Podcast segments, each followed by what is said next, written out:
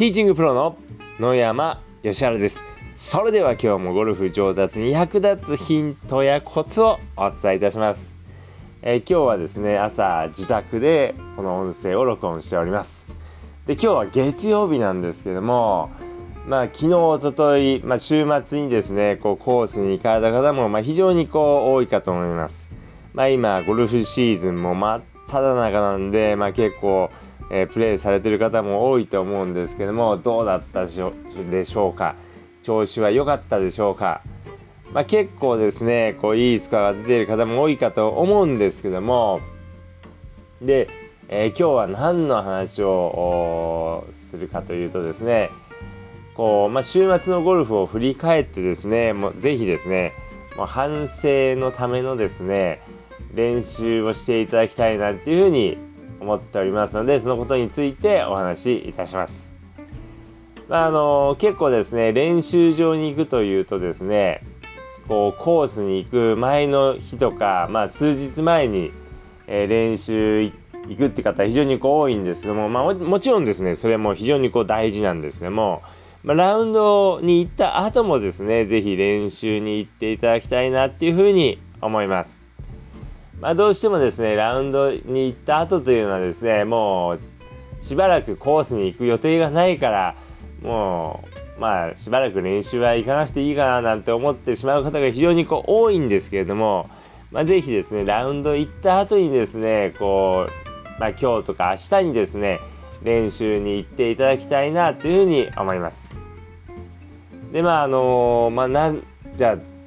何の練習をするかというとですねまずこうラウンドをして、まあ、ミスショット失敗してしまったショットのこう練習ですね。で、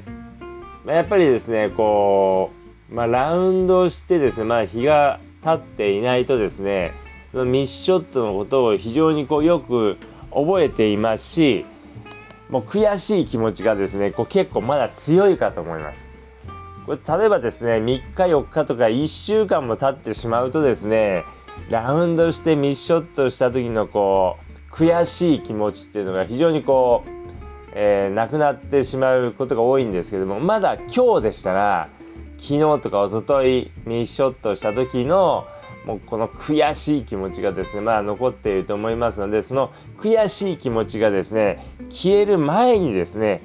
ぜひ練習場に行っていただきたいなっていうふうに思います。で、まあ、ミショットした、えー、ことがあればですね、それをですね、練習していただきたいんですけども、まあ、まず、うまく打てなかった、まあ、クラブですね。まあ、そういうのがあれば、そのクラブを練習していただきたいですし、まあ、うまく打てなかった打ち方があればですね、それも練習していただきたいです。で、その他にもですね、まあ、コースに行ってこういうショットが打てたらもっと良かったななんていうのがあればですねそういうのも練習していただければと思います、まあ、例えばですね打ち下ろしのホールで、まあ、もっと低い球が打てればですねこうもっとこうピンに近づけられたのになんていうのがあればですねそういうショットもこう練習していただければと思います。でやっぱりそのうまく打てなかった、えー、ショットがですねやはりこう、まあ、今日とか明日であればですねまだその鮮明にこう残っていると思いますし、まあ、悔しい気持ちも当然あると思いますので、まあ、非常にですね、えー、効果が高いです。でやっぱりこう、まあ、コースに行ってですね、まあ、こういうショットがあったなっていうのがあってもですね練習をしないしなくてですねずっとこういてですねまた次のラウンドの前になってですね慌ててまた練習を始めてっていう感じだとですね、まあ、なかなか上達しませんのでやはりこう、まあ、練習に行ったコースラウンドした後にですねなるべく、まあ、コースに行って練習していただきたいなっていうふうに思います。でまあ、あのミッショットはですね、まあ、当然こう練習していただくんですけども、まあ、意外にこう忘れてしまいがちなのが、まあ、ナイスショットの練習です。まあ、コースでうまくいったショットの練習もしておいていただくといいです。まあ、やっぱりこうまだこううまく打てた時のこう感触がまだ今日とかでしたら残っていると思いますのでそういう、えー、いい感触が残っている状態でですねまた同じショットを練習していただくことによってまあ、正しいスイングっていうかいい、えー、まあ、タイミングとかリズムだったりとかっていうのがですねこう体に定着しますので、まあ、ぜひあのミスショットだけではなくてですね、えー、まあ、うまくいったショットナイスショットだったなっていうようなショットもですねぜひ、まあ、今日とか明日に練習していただければと思います。でまあうまく打てなかったショットをまあ当然練習してもらうんですけれどもまあそのうまく打てなかったとかミスショットしてしまった、えのはですねなぜミスショットしてしまったのかっていうのもですねこう考えながらですね練習していただくといいです。まあ、ただ打てなかったクラブをですね練習する、まあ、だけでもですね、まあ、練習しないよりはもう全然もちろんいいんですけども、ま、せっかく練習するのであればですね、ま、なぜあのショットミスしてしまったのか失敗してしまったのかっていうのをですね考えて、まあ、その原因を潰すようにですね是非練習していただくといいです。ということでですね、まあ、今日は、まあ、ラウンド後、まあ、今日とか明日にですねぜひ練習、えー、してくださいということをお話ししたんですけれどもで、まあ、その何を練習してもらうかというとミッショットの、まあ、練習ミッショット出てしまったのが、まあ、次出ないように修正しておいていただくってこととナイスショット